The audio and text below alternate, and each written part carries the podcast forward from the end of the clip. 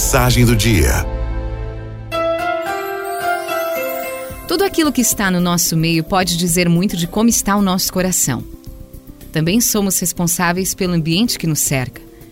Existe um clima em torno de nós que é o somatório dos aspectos emocionais, compostos de bons sentimentos e tensões, e dos aspectos materiais, ou seja, a disposição dos objetos e a impressão visual deles. As coisas que possuímos ou utilizamos ficam impregnadas com a nossa marca. São como uma extensão nossa. Por exemplo, alguém que apresenta um desleixo com seus pertences, com a sua apresentação, pode dar o indicativo de que está deixando de acreditar em si e de gostar de si mesma. Um dos sintomas da depressão é a pessoa justamente não reagir e não se importar muito com nada que a circunda. Então, a via inversa também pode ser um meio de começar a organizar o interior.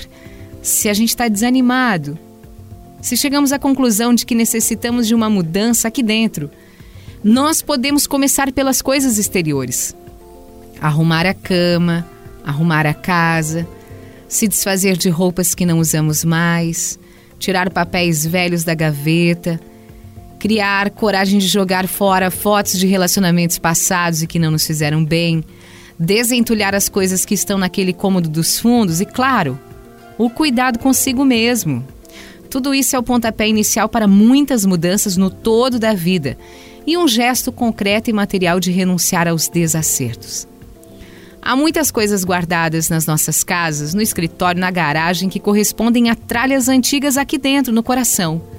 Algumas têm ligação direta, são lembrancinhas para um saudosismo, mas outras, outras coisas significarão somente a vontade de uma vida nova, de mudança.